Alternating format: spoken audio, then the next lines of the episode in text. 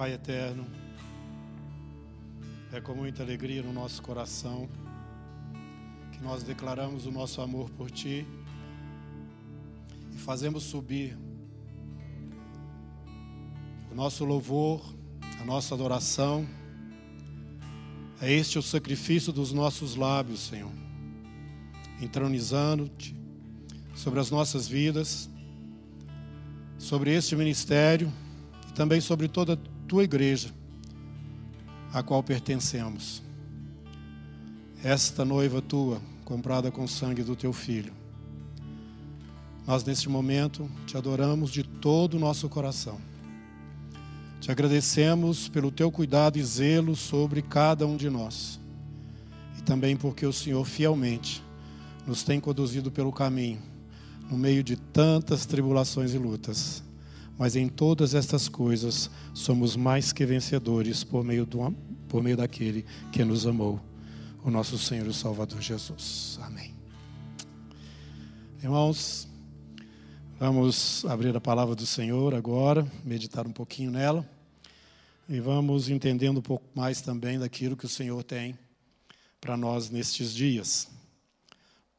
No Evangelho de Lucas, no capítulo 12, no verso 54, você pode me acompanhar? Está escrito: Disse também às multidões: Quando vedes aparecer uma nuvem no poente, logo dizeis que vem chuva, e assim acontece. E quando vedes soprar o vento sul, dizeis: haverá calor, assim acontece. Hipócritas, sabeis interpretar o aspecto da terra e do céu, e entretanto não sabeis discernir esta época. Jesus falou isto às multidões. Ele estava já presente na terra, encarnado, o próprio Deus, eu e o Pai somos um, manifestando então já a presença do reino através do seu rei. Que reino é esse? O reino que toda a nação de Israel aguardava.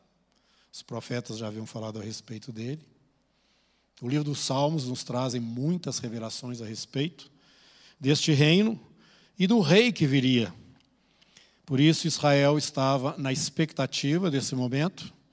Deus então envia primeiro, na plenitude dos tempos, João Batista preparando o caminho, logo a seguir, a seguir vem Jesus, e todos dois têm a mesma mensagem: arrependei-vos, porque está próximo o reino.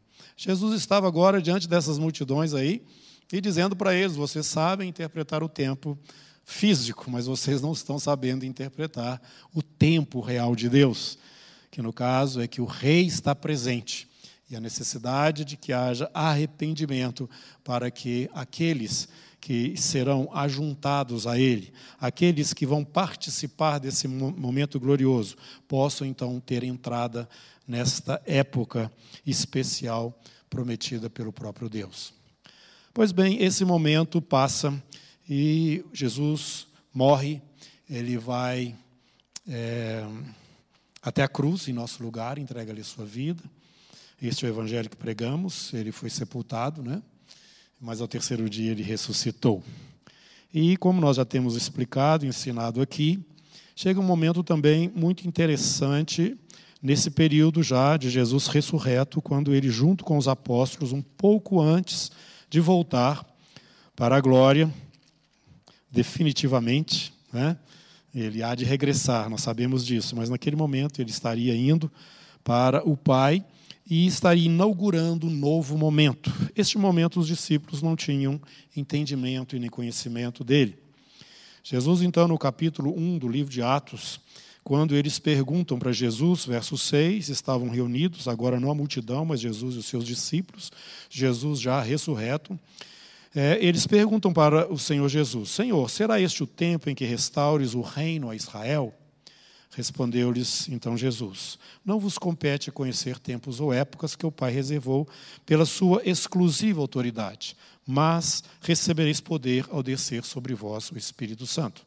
Vocês estejam então em Jerusalém até que isto ocorra, e então vocês serão meus, é, vocês serão meu, minhas testemunhas em toda a terra, a começar de Jerusalém.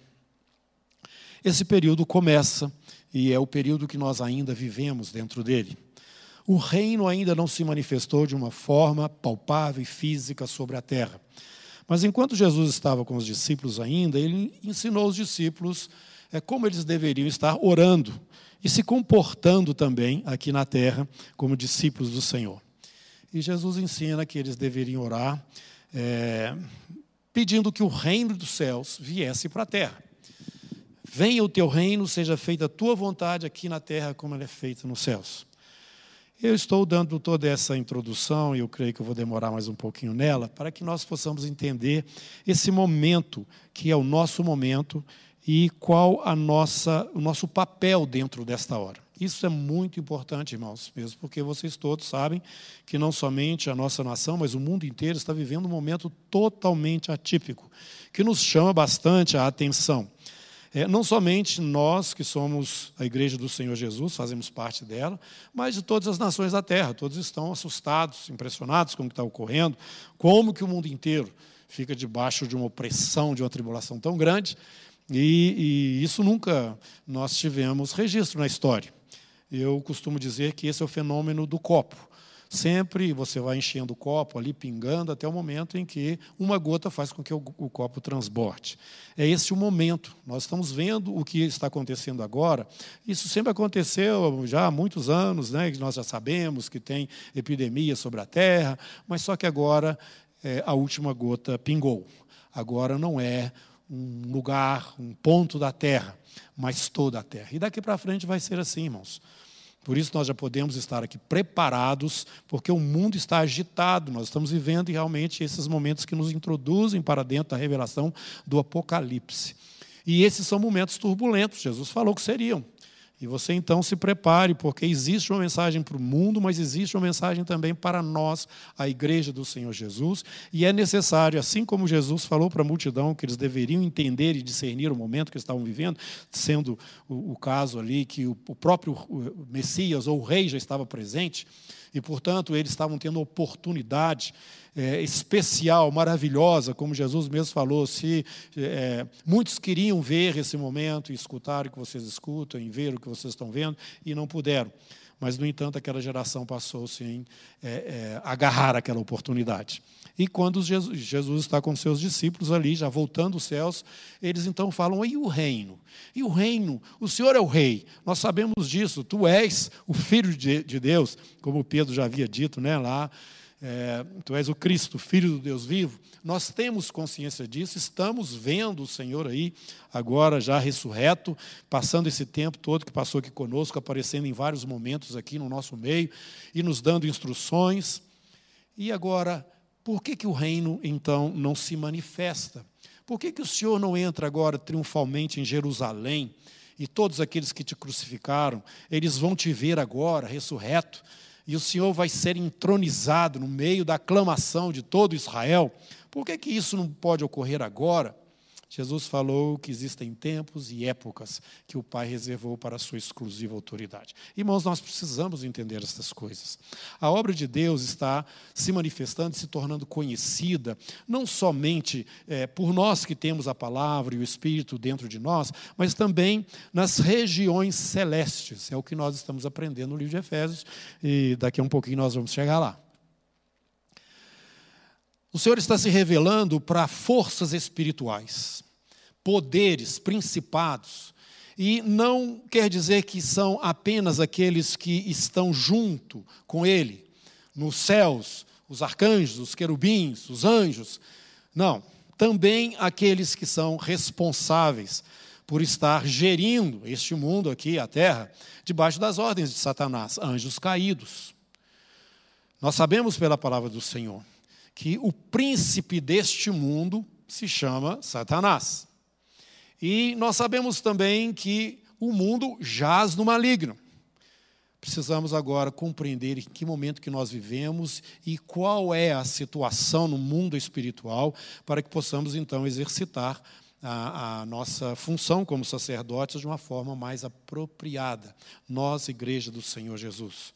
Pois bem, irmãos, o que Deus está nos revelando e que os discípulos ainda não sabiam e não entendiam é que a obra do Senhor estaria avançando através da vida deles, a partir da própria pessoa do Senhor Jesus, que nesse momento estaria à direita do Pai mas um processo estaria se desenrolando onde não somente Jesus, que na verdade é agora o cabeça de um corpo do qual ele participa, ele, ele é aquele que dá a direção, ele é o cabeça, ele, ele, ele governa, não é? ele orienta, mas não é somente Jesus.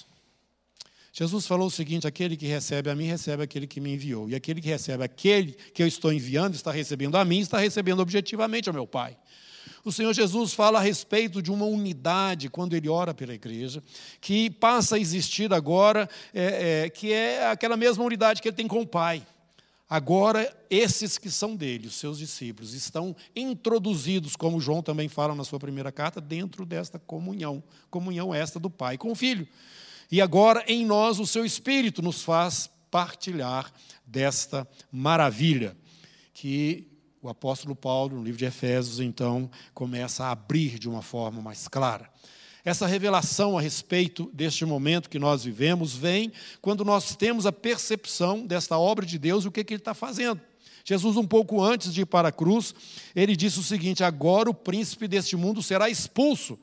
Satanás será expulso, mas ele ainda está presente, está agora em andamento um processo e vai culminar com é, a expulsão do nosso adversário. E as suas forças serão todas é, subjugadas debaixo do poder de Deus, através de Jesus e da igreja, que é o corpo deste que é, é, aquele que está hoje assentado à direita do Pai nas alturas. Confirmando isso, que eu gostaria de ler Romanos, capítulo 16, aqui no final dessa carta, o apóstolo fala o seguinte: E o Deus da paz, em breve, esmagará debaixo dos vossos pés a Satanás. A graça do nosso Senhor Jesus seja convosco. Então, irmãos, esta luta que está acontecendo, essa batalha espiritual que está acontecendo, ela está dentro de um processo que vai culminar com a manifestação deste reino que os discípulos já queriam que naquele momento estivesse acontecendo. Não é assim que as coisas acontecem dentro do plano espiritual e natural, inclusive porque a obra do Senhor Jesus alcança todas as dimensões da criação do Pai. Então, irmãos, aqui neste momento, nós temos que começar a discernir estas coisas maravilhosas, o que nós temos diante de nós para acontecer ainda numa proporção, eu diria assim, apoteótica maior, ou culminando todo esse processo que nós vemos desde a queda do homem até essa hora que Deus tem prometido, em que Ele próprio estaria sobre a terra reinando sobre todas as nações.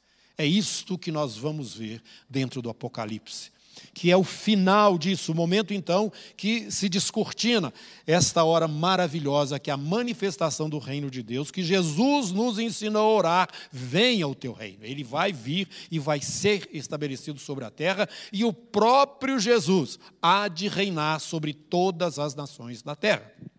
Mas existe um processo, como nós vimos, Satanás já está julgado, mas ele ainda não foi expulso. E quem derrota Satanás não é Jesus, é a igreja. Isto é, é Jesus e somos nós. É o corpo de Cristo. E você já leu lá no capítulo 12 do livro do Apocalipse a respeito do filho varão. Esse filho varão não é nada mais, nada menos do que o cabeça com o corpo, que é Jesus, que já foi arrebatado e está à direita do Pai, mas o seu corpo também será arrebatado. Existe um processo que, se, que culmina no arrebatamento da igreja. Aí então, o reino de Deus se manifesta sobre a terra. Que acontece também dentro de um processo de poucos anos, mas nós percebemos então que Satanás é expulso.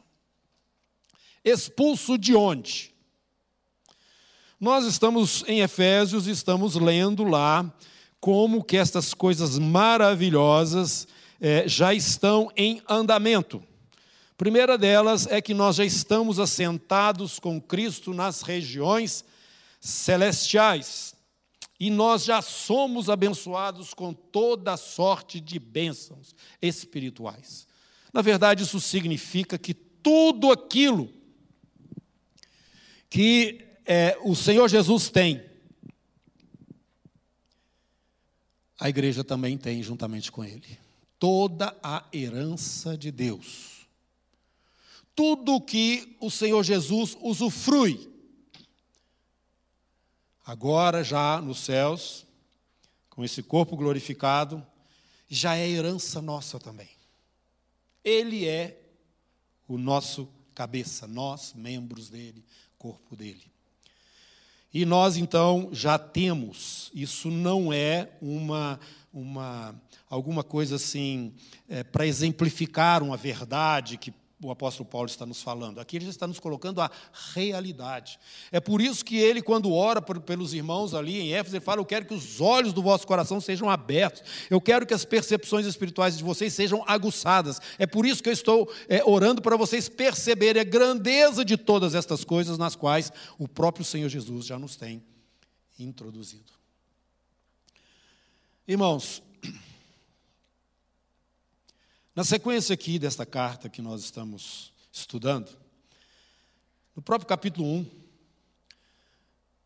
o apóstolo nos fala o seguinte: que Deus, no versículo 20, exerceu em Cristo Jesus o seu poder, e ele se manifestou de tal forma, que ele ressuscitou Jesus dentre os mortos e o fez assentar à sua direita nos lugares celestiais Jesus já está sentado à direita do Pai nas alturas. Esse lugar é chamado de lugares celestiais. Na sequência, nós estamos aí no capítulo agora 3. O apóstolo está nos dizendo o seguinte: que o que Deus está fazendo é tornando conhecida, verso 10, a sua sabedoria através da igreja para os principados e potestades. Através da igreja, o seu corpo. Ele está mostrando ou revelando a sua sabedoria para quem? Para os anjos, para os arcanjos, para todos os poderes caídos também na esfera espiritual. Nós estamos dentro desse processo, sendo usados por Deus para conhecimento destas forças e desses poderes que estão nas regiões celestes no sentido de que eles compreendam mais a respeito do próprio Deus. Mas isto nas regiões celestiais. Você ainda vai me acompanhar aqui nesse mesmo livro, no capítulo 6.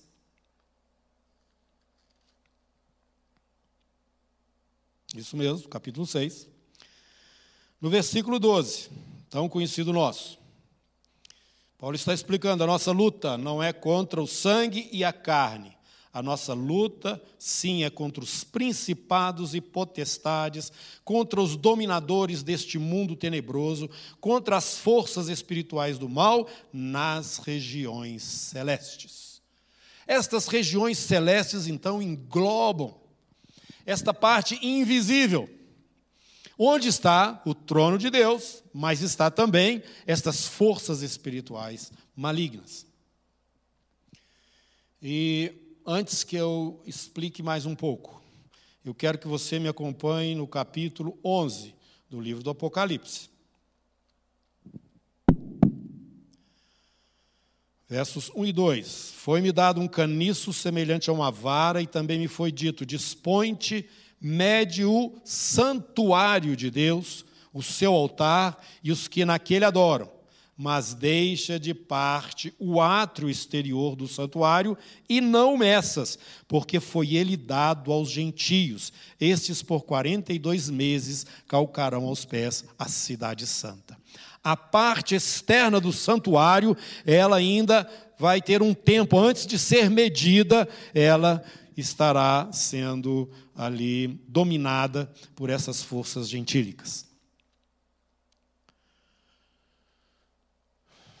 O livro do Apocalipse, ele é mais fácil de ser compreendido quando nós enxergamos aquele livrinho, ou aquele livro que está na mão de Deus, e o cordeiro chega ali na presença do Senhor, o nosso Deus e Pai, e toma o livro e começa a abrir o livro. O sentido disso é muito claro. É que um documento está sendo aberto e, no final, quando esse documento estiver completamente aberto, aquilo que está registrado ali tem que ser manifestado ou executado. E é esse o processo todo do livro do Apocalipse. Você vai encontrar esse livro aberto lá no capítulo 10 do livro do Apocalipse. E ele já chega aberto na mão de um anjo muito forte. E ele pisa no mar e pisa na terra, autoridade completa e brada como leão. Aí, meus irmãos, você vai encontrar esse momento, registrado aí no versículo 10, de que o mistério de Deus, a igreja, ele é completo e ele é tirado da terra nesse momento. Nós não vamos desenvolver isto agora. Mas o que eu quero que você é, me acompanhe é nesse entendimento de que o reino de Deus que nós oramos como igreja hoje, depois que Jesus disse aos discípulos: Não, ainda não vai se manifestar o reino, mas vocês vão continuar orando, venha o teu reino, vão ser minhas testemunhas como o rei que eu sou. Porque essa mensagem, antes que era exclusivamente para Israel, agora é para todas as nações da terra. E nós sabemos, na abertura do livro do Apocalipse, Jesus é apresentado como aquele que é o soberano dos reis da terra. E na sequência, quando ele fala aos seus filhos, ou melhor, os seus irmãos, no caso, né, a sua igreja, ele fala: preparem-se, o vencedor vai sentar comigo no trono, ele vai reinar comigo em autoridade, ele vai reinar sobre as nações, assim como eu vou reinar. E isso é algo que já está estabelecido e assim há de ser. Pois bem, irmãos, eu gostaria que agora você me acompanhasse e entendesse melhor o que nós estamos falando que toda a criação de Deus, visível e invisível de Deus, tem que estar debaixo do domínio da pessoa do Senhor Jesus. E o apóstolo explica que depois de que todas estas coisas, lá em Coríntios capítulo 15, estiverem sujeitas a ele, aí então todos que estão sujeitos a ele estarão também naturalmente sujeitos ao Pai. E aí nós entramos na sequência daquele projeto de Deus que nós não conhecemos com muitos detalhes, mas que está ali do capítulo 20 do Apocalipse para frente: novo céu e nova terra. Mas antes de um novo céu e uma nova terra, tem um reino aqui nesta terra. E nós, a Igreja de Jesus, estamos inseridos no processo de manifestar este reino aqui na terra. E quando Deus então se manifesta ali para Israel no, no, no, deserto, ele explica para Israel como que eles o adorariam. Para que ele fosse adorado, eles teriam que construir o chamado tabernáculo. Esse tabernáculo ele deveria estar separado em três partes parte externa, que é o átrio externo, e a parte interna ou coberta, chamada de santuário, ela era fechada, ela não era visível, o que estava lá dentro das pessoas que estavam de fora. E desta maneira o Senhor está nos mostrando que o seu governo, o seu domínio tem que ser pleno em todas as dimensões da sua criação. E no momento o que nós temos é este reino manifestado no Santo dos Santos e o correspondente do Santo dos Santos, dentro da criação visível e invisível de Deus, é o terceiro céu,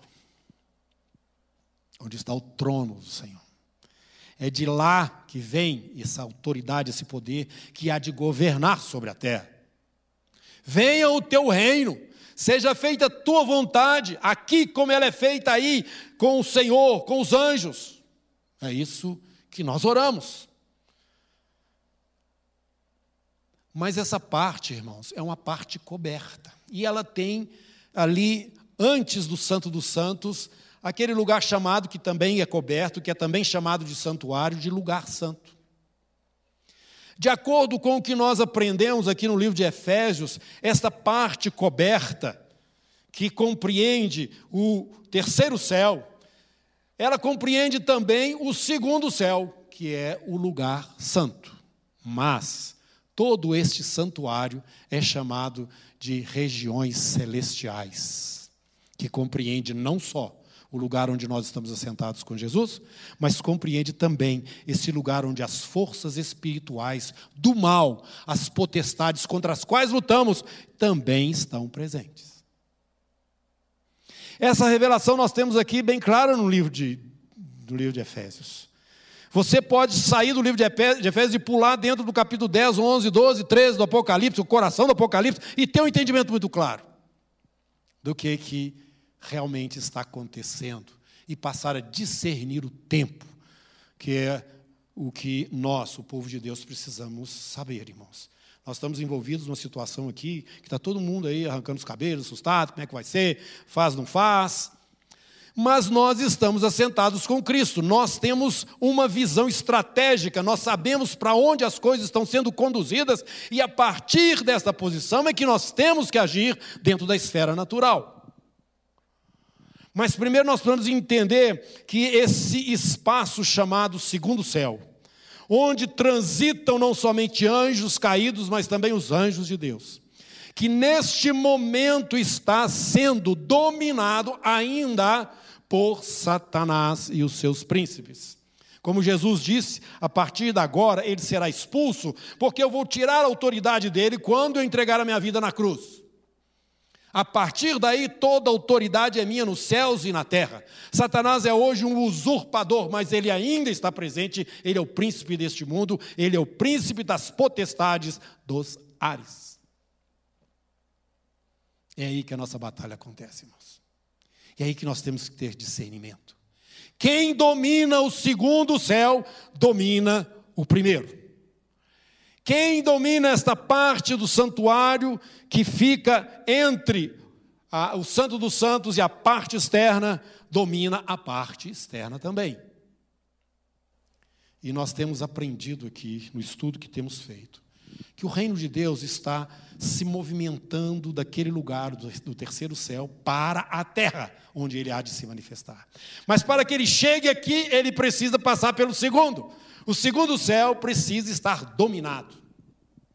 Como eu disse para vocês, quem domina Satanás, quem vence Satanás, não é Jesus indivíduo, é Jesus filho varão. É Jesus juntamente com o corpo, que em Efésios nós aprendemos, Jesus é dado à igreja. Nós estamos juntos. Este corpo é uma realidade. É através dele que vem o reino. E é através dele que o Senhor domina o segundo céu.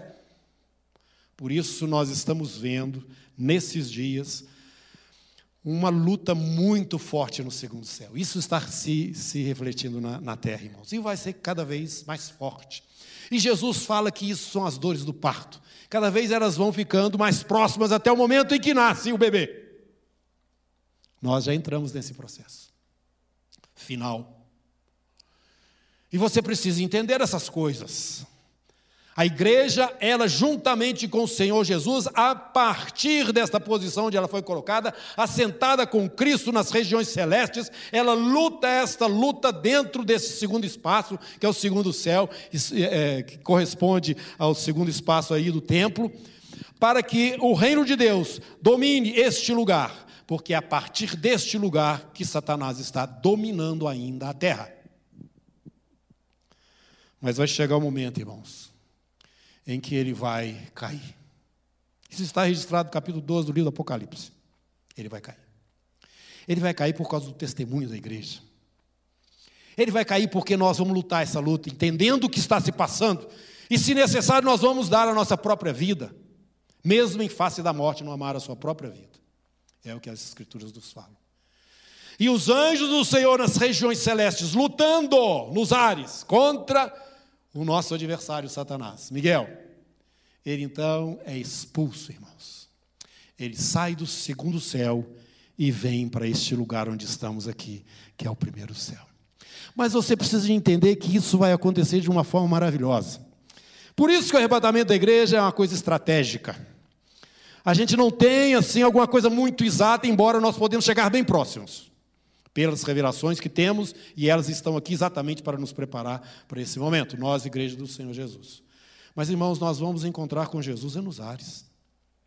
E a palavra fala que Satanás é o príncipe dos ares. Onde está esta parte coberta do tabernáculo? Segundo céu, que continua com o terceiro céu, onde está a presença do Senhor. Mas nesse segundo céu, nós vamos encontrar com Jesus. E a Bíblia nos fala que o diabo cai. É o que Jesus fala, ele será expulso. Ele vem para a terra. Capítulo 12 do livro do Apocalipse. Você vai ver comigo aí isso acontecendo. Verso 12. Festejai aos céus, vós os que nele habitais. A Bíblia nos fala que quando nós encontrarmos com o Senhor, nós estaríamos para sempre com Ele. É momento de júbilo, realmente. Ai da terra e do mar, porque o diabo desceu até vós, cheio de grande cólera, sabendo que pouco tempo lhe resta. Meus irmãos, quem domina o segundo céu domina a terra. A igreja agora já está com o Senhor Jesus dominando o segundo céu. Mas Satanás está na terra, mas ele está na terra por um período muito curto. O reino de Deus já foi manifestado quando a igreja sai da terra. E isso nós vemos escrito aqui exatamente no capítulo 11 do livro do Apocalipse, a sétima trombeta, o reino do mundo, verso 15, se tornou de nosso Senhor e do seu Cristo, e ele reinará pelos séculos dos séculos. Mas, irmão, Jesus não está aqui na terra, não. Ele encontra conosco nos ares e nós vamos até o trono de Deus. Filho varão que é arrebatado. Esse filho é coletivo, esse filho não é Jesus e nem a igreja, somos corpo de Cristo, ele o cabeça e nós os seus membros. E isso, quando ocorre, esse fenômeno ocorre, significa que Satanás caiu. A explicação do Apocalipse fica cada vez mais clara. Ele vai ter um pouco tempo aqui na terra, vai ser esse momento final, mas ele não tem como subsistir porque a igreja, a partir agora dessa condição, o filho varão assentado no trono, junto com Jesus, o filho pleno agora, ele exerce autoridade sobre a terra, as trombetas e o, melhor, os, as taças passam a ser derramadas e o juízo de Deus, o período da ira, se manifesta, mas ele se manifesta por uma voz que sai de dentro do tabernáculo de Deus. E esta voz então ordena para que essas taças sejam derramadas sobre a terra. Meus irmãos, a igreja, o reino de Deus já está presente, embora Jesus ainda não pisou na terra, mas Satanás está nos seus estertores finais aqui, manifestando da pessoa do anticristo, mas logo a seguir Jesus chega e estabelece sobre a terra o seu reino de uma forma poderosa e irreversível. Por isso que o livro do Apocalipse está aqui no final, porque é uma apoteose, realmente conclui tudo aquilo que nós vamos vendo lá atrás para que então o Senhor comece o novo céu e uma nova terra. Deus, através deste filho varão, ele se revela e se manifesta de uma forma sobrenatural para nós, a igreja, e é isso que o apóstolo Paulo está nos falando na carta aos irmãos em Éfeso, porque ele percebeu que esses irmãos eram espirituais e eles podiam discernir estas coisas, e eu espero que isso esteja acontecendo conosco também. Pois bem, irmãos, isso aí foi uma introdução. Não é que eu vou falar muito ainda, mas eu gostaria que você entendesse que nós estamos dentro de um quadro estratégico espiritual e precisamos nos situar dentro dele. E eu quero começar dizendo o seguinte: dentro da, da, sequência que nós percebemos aí, depois que a igreja é arrebatada, tudo isso que eu falei para vocês, no capítulo 11 mesmo, nos fala o seguinte, versículo 18.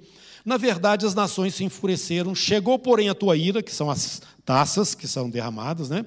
E o tempo determinado para serem julgados os mortos, para se dar o galardão aos teus servos, os profetas, aos santos e aos que temem o teu nome, tanto os pequenos como os grandes, e para destruires os que destroem a terra, que é a ação que vem na sequência aí, não é? aqui na terra. Irmãos, Aqui não está falando de um outro é, momento, senão do tribunal de Cristo, que nós já temos notícia dele. A sequência do arrebatamento é o tribunal tribunal de Cristo, todos salvos. Mas a palavra nos ensina que nós vamos ter que dar conta diante de Deus dos dons que nós recebemos, nós vamos ter que dar conta diante do Senhor daquilo que nós fizemos enquanto no corpo, isso está bem claro aqui na palavra do Senhor, já lemos esses textos em Coríntios, Romanos, mostrando isso. É a sequência.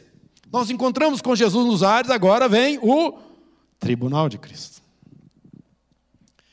E eu queria então, irmãos, depois que tudo isso foi falado, situar você e a todos que me ouvem aqui, se é que estão acompanhando e entendendo o que nós estamos falando, é que o Senhor ele está nos mostrando o quadro geral. Estamos já no final dessa história que que antecede a manifestação visível e física do reino aqui na Terra. Nós estamos dentro desse projeto e participamos é, de uma forma assim é, objetiva na, na, nas transformações que são necessárias e devem acontecer para a introdução do reino aqui na Terra. E também a sequência daquilo que Deus tem preparado, porque hoje nós fazemos parte desse corpo do qual Jesus é o cabeça. Nós estamos então com essa promessa de nos assentarmos com Ele no seu trono e, é claro, governar com Ele também. E dentro do que Ele tem para nós aí na sequência, está dentro dessa posição privilegiada. Né? Eu já tenho repetido aqui várias vezes o que Pedro nos fala, que nós passamos a ser, é, é, fazer parte né, da própria natureza de Deus agora como novas criaturas, criaturas que somos. Mas o que, é, o que cabe a nós, irmãos, é, é, é você está pronto? Você, diante de todas essas coisas, você está preparado? Volto aqui a repetir o que eu falei domingo passado. Irmãos, o que está acontecendo sobre a terra, neste momento ainda, não é Deus tratando com as nações. É o Senhor tratando com a sua igreja. É o Senhor tratando comigo e com você. É o Senhor nos preparando para esses momentos finais, para que nós possamos ter uma ação poderosa e naquele momento do tribunal de Cristo, possamos ouvir, servo bom e fiel. É isso. O Senhor está te despertando a sua igreja, acorda. Igreja do Senhor Jesus. Nós temos um papel a desempenhar aqui nesse momento. Tem uma luta travada nas regiões celestiais. Satanás está nos seus últimos momentos, ele sabe disso. Por isso ele está desesperado. E muito daquilo que nós pensamos que é a força do mal vindo sobre nós, não, é o desespero dele. Porque ele está vendo desabar sobre ele o terceiro céu. E ele tem que dar espaço no segundo céu para aquele que está descendo, para encontrar com a outra parte do seu corpo, que é a igreja, e aí então esse filho varão há de reger com cetro de ferro sobre todas as nações da terra. Ele sabe disso. E o Senhor, assim como nós já falamos aqui, quando ele começa a, a, falar aqui e a trazer essa revelação maravilhosa, ele primeiro trata com a sua igreja. João, fala para a minha igreja. E ele seleciona sete igrejas do mundo gentílico. Porque é o tempo da plenitude dos gentios. Isto é, a igreja do Senhor que começou dentro de Israel, ela terá sua plenitude nas nações. E quando isto acontecer, este filho varão estiver formado, nós sairemos da terra. E o Senhor está te falando, prepare para esse momento.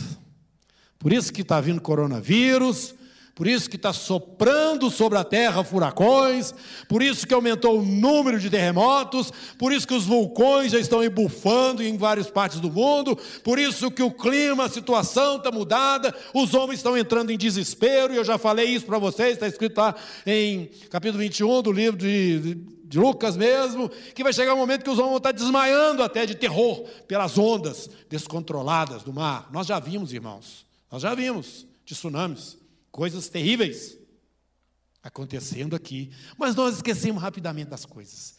Mas como Jesus falou, é com as dores do parto. Cada vez essas, essas coisas maravilhosas, né, que nós víamos assim de tempos em tempos, elas vão estar mais próximas, porque é o fenômeno do copo já está derramando. Porque chegou a hora da criança nascer, chegou a hora do reino se manifestar. Meu querido irmão, estas coisas vem para aquecer o seu coração. Você tem um papel preponderante nesta hora. Por isso, tudo isso está acontecendo e o Senhor está então preparando a sua igreja. Então, nós vamos agora ver aqui em Romanos, né, capítulo 13, verso 13 e 14, o apóstolo falando para os irmãos ali naquela igreja, é, como que deveria ser o procedimento deles, como que eles deveriam estar agindo dentro dessa realidade que eu acabei de colocar para vocês. Capítulo 13, versículo 13 e 14. Aliás, eu vou ler antes, eu sempre faço isso, né? Vamos ler antes, verso 11. E digo isto a vós outros que conheceis o tempo, já é hora de vos despertardes do sono, porque a nossa salvação está agora mais perto do que quando no princípio nós cremos. Irmãos, Paulo estava esperando a vinda de Jesus para o tempo dele. Nós, os que estivemos vivos, passaram-se quase dois mil anos. Por volta disso. Se ele falou isso, já está próximo, eu quero dizer para você que agora praticamente já chegou. Verso 12: Vai alta a noite e vem chegando o dia, esse dia maravilhoso. Deixemos, pois, as obras das trevas, revistamo-nos das armas da luz, andemos dignamente como em pleno dia, não em orgias, bebedices, não em impudicícias e dissoluções, não em contendas e ciúmes. Você vai falar o seguinte: não, mas quem pratica essas coisas não é cristão. É, é. Cristãos praticando essas coisas, porque senão não faria sentido ele falar isso. E eu quero chamar a atenção aqui dos irmãos desse ministério que está inserido aí na, na, na igreja do Senhor Jesus, nós temos falado, insistido nisso. Acerta a sua vida, meu irmão. Se você entregou sua vida a Jesus, este momento Deus está falando, prepara, porque nós vamos encontrar. Eu vou olhar no seu olho, você vai olhar no meu olho. E o que eu quero é que você esteja preparado para esse dia, por isso eu mandei o coronavírus sobre a terra, para preparar e despertar o meu povo. É isso que eu estou falando, irmãos. É isso que eu estou dizendo, andemos dignamente em pleno dia. E verso 14 ele fala: Nós devemos é nos revestir do Senhor Jesus e nada dispor para a carne no tocante às suas concupiscências. O Espírito Santo está nos dizendo, irmãos, nós que confessamos a Jesus como Senhor, que tem muito mundo dentro da igreja. Nós não podemos encontrar com o Senhor vestido com essa roupa suja. A igreja em Sardes, o Senhor fala o seguinte: você tem nome de que vive, mas você está morta. Tem um pedacinho aí que não morreu. A roupa limpa que eu dei para você já está contaminada. É isso que você tem que entender agora, meu irmão. É isso que você precisa entender, porque essa situação vai passar talvez uma semana, duas ou três meses ou quatro, não sei, isso vai passar. Agora, como que você vai estar diante de Deus depois desse momento que Ele enviou para te preparar, para te chamar a atenção de que você não tem parte com o mundo? Jesus falou isso quando estava voltando para o céu, um pouquinho antes de morrer ali, junto com seus discípulos. Ele falou: Eles não são do mundo, como eu também não sou. E como o mundo me odiou e me perseguiu, vai odiar eles e perseguir a eles. Mas não rogo que os tires do mundo, mas que os livre do mal. Meus irmãos, nós vivemos hoje uma laodiceia, coisa impressionante. Nós vivemos em paz com o mundo e o mundo conosco. O mundo nos reconhece, nos entende, nos aceita, porque nós aceitamos as coisas dele também. Morno, morno. E eu não quero aqui entrar em detalhes, porque logo quando a pessoa aceita Jesus, ainda nos seus primeiros passos, ele costuma dizer o seguinte: o que é pecado? Isso é pecado, aquilo é pecado. Nós não temos que falar o que é pecado, nós temos que falar o seguinte: o Espírito Santo de Deus tem que reinar na sua vida em plenitude. Receba o batismo com o Espírito Santo, seja cheio dele, porque a nossa lei é a lei do Espírito da vida. O que ele falar que não é não, o que ele falar que sim é sim. E proporcionalmente à sua idade espiritual, ele vai te conduzir. Nós não vivemos mais na lei. Por isso eu não vou te dizer o que é pecado, o que não é pecado, o que você está fazendo, o que você não deve fazer. Paulo está falando aqui. Obras das trevas. Orgias, bebedices, impudicícias, dissoluções, contendas e ciúmes. Oh, que coisa maravilhosa. É o que não falta no meio da igreja. Por isso, Paulo não podia explicar essas coisas que nós estamos falando a respeito delas aqui, que ele falou para a igreja em Éfeso, ele não podia falar lá em Corinto, porque eles eram eles eram cristãos carnais. Eles ainda tinham essas coisas. Agora, quando você lê a carta, você vai perceber isso. Eu não pude falar a vocês a respeito dessa sabedoria, dessa revelação, mas ele fala para a igreja lá em Éfeso. Porque os irmãos estavam andando na fé e se amando uns aos outros. Glória a Jesus. Meus irmãos, tudo que eu estou compartilhando aqui serve para mim, serve para vocês, nós que somos chamados pelo nome do Senhor. Não vamos deixar que esse nome seja blasfemado entre aqueles que não o conhecem por causa do nosso comportamento. Você é a igreja do Senhor Jesus? Ou você é do mundo? Esse momento o Senhor está nos dando para que o mundo saia de nós. Salmo 139, versículo 23 e 24 está falando o seguinte: Senhor, sonda-me, conhece-me, vê se há em mim algum caminho mau e guia-me pelo caminho eterno. Irmãos, isso é você, indivíduo, você e eu, nós temos que nos ver, essa hora é para isso. Olha como é que você está, se você chegasse hoje diante do tribunal de Jesus, como é que você ia chegar? Ah, não sei. eu sei. Se você me der essa resposta, eu sei. Prepara para chorar lá. Porque a sua conta não vai fechar.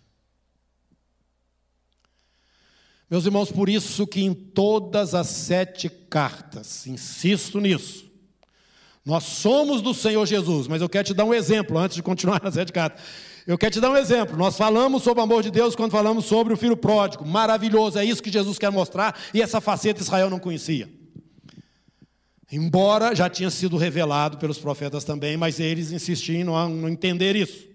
O amor de Deus. Ele recebeu o filho pródigo. Mas eu quero te dizer uma coisa que não está escrito lá. O filho pródigo não tinha mais herança. Ele gastou a dele toda. Era filho? Era da família? Sim. Você está comigo, meu filho. Mas você não vai gerir nada. A parte que correspondia a você, você já torrou toda. Esse entendimento, agora voltando para as cartas, eu quero que você entenda. Quando Jesus falou o seguinte, ao vencedor, ao vencedor, ao vencedor, e alguns interpretam, nós somos todos vencedores, é uma mentira. Ah, porque está escrito nós somos mais que vencedores em Cristo Jesus. Espera aí. Você leu o contexto do versículo? Perigo, espada. Jesus fala à igreja de Esmina, ser fiel até a morte, Esmina. Você ainda vai ter tribulação. Alguns de vocês ainda serão lançados da prisão. Meus irmãos, isso que nós estamos vendo aqui hoje, nós não estamos lá, mas sabemos. Nós estamos sabendo o que está acontecendo na China. O governo chinês está se levantando, assim como naquela época da Revolução Cultural, no tempo de Mao, está destruindo as igrejas, está prendendo os irmãos, estão, estão fazendo coisas ali dentro da prisão que você não tem ideia com eles. O mesmo está acontecendo dentro do Irã. O mesmo está acontecendo em outros lugares da terra que ninguém fala sobre isso, porque nós não sabemos. Mas esta é a igreja da qual você participa e eu também. Ser fiel, graças a Deus, porque nós estamos debaixo desse, desse poder. Olha, e eu quero falar para vocês, irmãos, Deus nos livrou aqui nesse país de termos o nosso espaço limitado, de termos, por parte do próprio governo, um peso contra a igreja. Eu não quero que você me interprete mal. Eu quero só que você leia o projeto de governo da eleição passada, dos dois, os dois que estavam concorrendo. Só isso. E faça lá a sua avaliação. Meu irmão, graças a Deus, o Senhor está falando para você e para mim. Prepara-te. Prepara-te para esta hora para você ser um instrumento poderoso na minha mão. Prepara-te nessa hora para que naquele momento, quando você chegar diante de mim, você seja reconhecido como um vencedor. Na sequência, eu quero dizer para vocês o seguinte, irmãos: que isso não é uma coisa só individual. Isso é a nossa casa. Você agora está dentro de casa. Você está com seus filhos. Você está com sua esposa. Você está vivendo em família. E eu já vi uma notícia que, se não me engano, lá em Israel aumentou muito a violência doméstica nesses dias. Eu imagino que deve estar tá acontecendo isso aqui também. Por que, irmãos? Porque nós estamos agora tendo que ocupar um espaço pequeno, a família inteira juntos. Uma experiência mostra que você vai botando um ratinho ali dentro de uma caixinha, ele fica muito felizinho ali, tem comida, tem tudo. Depois você põe dois ratinhos, ele continua felizinho, três ratinhos. Daqui um pouquinho, quando o espaço acaba, eles não têm muito condição, eles começam a matar um ao outro, morder uns nos outros. É o que está acontecendo dentro do nosso espaço, se nós não estivermos aqui com as nossas famílias alinhadas debaixo do temor do Senhor, da instrução de Deus. Marido fica no seu lugar, mulher fica no seu lugar e filhos ficam no seu lugar. A sua casa está desarrumada? Arruma ela. É o que o Senhor está falando para nós. Coração dos pais aos filhos, dos filhos aos pais. Você, homem, principalmente, você é o responsável você é o cabeça na sua casa, assim como Jesus é o nosso cabeça e está sentado à direita do Pai nas alturas. Está escrito isso em Efésios. Alinhe os seus filhos. Dá cobertura para sua esposa. E acerta as coisas. Admite os seus erros. Comece a pedir perdão entre uns com os outros, pais com os filhos, marido com mulher, mulher com marido, os filhos com os pais. Alinhe essa coisa aí. Porque, já falei aqui, irmãos, é terrível você estar lutando aí no seu dia a dia, no seu trabalho, nos desafios que você tem no dia a dia, volta para casa e chega lá, ah, a coisa está ruim. Onde que deveria ser um lugar de descanso, de alegria, você, em muitos casos, evita voltar para casa, arruma outros programas, para não ter que ficar sofrendo aquele ambiente pesado. É tempo de arrumar a sua casa. Peça ajuda se você não está entendendo, se você não está sabendo. Vamos nos ajudar uns aos outros e alinhar as nossas famílias. É esse o tempo. Você tem tempo para isso. Nós estamos tendo tempo para isso. E a outra coisa, meus irmãos, é entre nós mesmos. É a instrução que Paulo vem dando aos irmãos lá em Corinto, porque eles estavam se degladiando, ciúmes entre eles, disputas entre eles. Meus irmãos, você que está aqui nesse ministério e tem recebido essa palavra, preste atenção. Nós precisamos ter um coração transparente com os irmãos.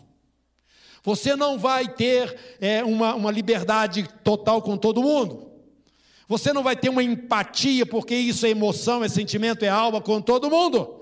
Mas você tem que amar o seu irmão fraternalmente, sem hipocrisia, ardentemente, de fato e de verdade, constantemente, assim como Jesus nos tem amado.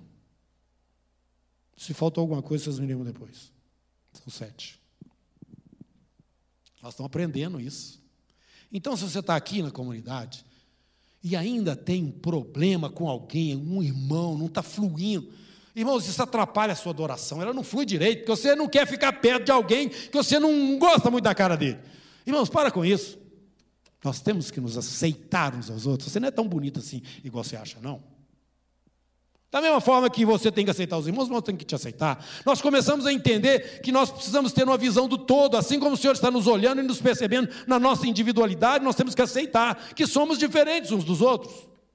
Nós temos que nos. Não, não pode ter problema entre você e seu irmão. Nós estamos falando isso aqui várias vezes. Inclusive, no momento da ceia, nós falamos, irmão, se você está dividido com outro irmão aqui, você não vem, não, porque senão você vai tomar juízo sobre a sua cabeça. Por quê? Porque a ceia é exatamente a manifestação da unidade do corpo de Cristo. Esse pão que você come, você faz parte dele. Assim como Jesus é esse pão, nós também o somos. Então o Espírito Santo está dizendo para nós: alinha a igreja, alinha. Depois que passar o coronavírus, eu gostaria de ver vocês todos alinhados, brilhando, bonitinho, preparados, perfilados, cada um na sua posição, cada um entendendo que, nós, que vocês estão entrando num tempo especial. E eu quero que chegue lá no final, ver todos vocês diante do meu tribunal. Estou falando por Jesus, porque eu creio que ele pensa dessa forma, tá? De pé diante da minha presença, ouvindo da minha parte, servo bom e fiel. Entra na herança participa comigo, governa as nações junto comigo, assenta aqui junto comigo. Você tem maturidade e estatura para isso. Que o Senhor abençoe você e que esses dias sejam realmente dias especiais de Deus para a sua vida, meu irmão, e que você tenha entendido tudo isso é, que foi compartilhado, as dúvidas, você tem aqui pastores, você tem mestres, você tem evangelistas, aqui nesse ministério reconhecidos. Liga para eles, pergunta, conversa. Pode conversar comigo, liga para mim. Né? Os irmãos aqui. Vocês não têm dificuldade nenhuma de acessar ninguém aqui dentro desse ministério. Estou falando isso para o ministério de uma forma geral. E eu quero te lembrar o seguinte: que todas as quartas-feiras nós estamos exercendo aqui a nossa função sacerdotal, intercedendo pelo nosso país, lutando nas regiões celestes para que o governo da nossa nação seja abençoado e que as coisas aqui sejam liberadas de tal forma que o reino de Deus se manifeste na vida da igreja e naqueles que estarão sendo inseridos dentro dela e que ainda não foram. Deus tem muita gente dentro dessa nação ainda. De 8 até as 16 horas, nós separamos esse período da semana para estarmos intercedendo. Mas como nós não podemos fazer isso presencialmente agora, por conta das restrições que temos, nós estamos abrindo isso é, para todos os irmãos através da mídia social. Então, toda quarta-feira você poderá participar e deve participar. Se você não sabe como fazer, você vai ligar aqui para a nossa secretária, 99 110 1367. Ela vai te dar um link e você entra então no grupo. Você vai fazer a sua oração ali no telefone. Ela vai vir e vai estar aqui junto com todas as outras orações. Agora, esse grupo não é grupo para você dar aviso, não é grupo para você botar artigo, não é grupo para você botar vídeo, não é grupo para você ficar falando amém, glória, aleluia, amém, até amanhã, bom dia, mandar esse quadradinho, não. Esse grupo é para você orar, orar junto com os que já estão orando em favor da nossa nação. Você sabe que isso que está acontecendo hoje está envolvido dentro de, um, de uma questão política, inclusive, que é uma grande luta que está acontecendo nesse país já há algum tempo. Graças a Deus o Senhor tem nos sustentado. Irmãos, nós temos que orar. Nós temos que orar. E é isso que Deus tem feito. Ele tem envergonhado os inimigos. Até aquelas coisas que às vezes parecem que agora o negócio, o carrinho vai desandar e a situação vai reverter. Nós presenciamos que Deus usa essas situações para trazer coisas escondidas à luz, de tal forma que cada dia mais nós estamos fazendo uma leitura, uma radiografia do nosso país, exatamente como ele tem sido. E o Senhor tem, como nós tínhamos pedido, tirar essas coisas ocultas e está colocando isso diante da nação para que nós possamos, como é, brasileiros, tomar as nossas decisões e tirar essa corrupção, essa mentira, essa forma de governo é, que, tem, que, que tem estado na nossa nação há tanto tempo, supervisionados e apoiados e conduzidos pelas essas forças espirituais malignas que nós falamos que Satanás ainda tem sob o seu controle e através delas nós temos sofrido muito nesse país. Por isso, Conhecereis a verdade, a verdade vos libertará. E nós sabemos que a verdade é Jesus e você tem que se posicionar como igreja do Senhor Jesus. Então, toda quarta-feira, da partir de 8 até as 10 horas, a nossa irmã Clécia, a pastora Clécia, vai estar é, responsável aí. É, é, nesse, no, no, nos que estiverem dentro da oração nesse período. De 10 até ao meio-dia, o nosso irmão presbítero Robert. De meio-dia até as, as 14 horas, o nosso irmão presbítero Marley. E de 14 até as 16 horas eu estarei é, também dentro do, do, do grupo aí dividimos em quatro ah, esse período para estarmos acompanhando os irmãos. Nós vamos estar o tempo todo, irmãos. Nós só dividimos assim para que você saiba que tem uma referência da igreja, da sua liderança nesse momento, em, em todos esses momentos de intercessão. Não deixe de interceder e participar. Isso é para toda a comunidade. Outra coisa que eu queria lembrar para você é o seguinte: nós não estamos tendo a ceia, irmãos, aqui. Nós fazemos isso porque nós temos essa oportunidade, esse, favorecimento né, de reunir as igrejas e partir o pão juntos. Mas agora nós não estamos tendo, durante esse período, essa oportunidade. A ceia deve estar acontecendo nas igrejas das casas. Toda reunião, separa lá o pão e o suco de uva e tome com os irmãos. Faça disso uma parte da reunião. Nós estamos declarando que somos corpo de Cristo, que somos família de Deus. E como Jesus nos ordenou, fazer isso em memória de mim. Porque Ele é o centro da igreja, Ele é o centro das reuniões que estamos aí nas casas realizando. Glória a Jesus. Todo tipo de informação de como as coisas estarão ocorrendo nesses próximos dias, né? e daqui para frente, enquanto estamos vivendo essa hora é, diferente, você pode fazer esse contato e ter essas informações neste mesmo telefone, que você já está vendo aí na tela, tá? E que é o 99110 1367. E desta maneira nós estaremos é, continuando nesse exercício da nossa cidadania celestial. Que o Senhor te abençoe e te guarde.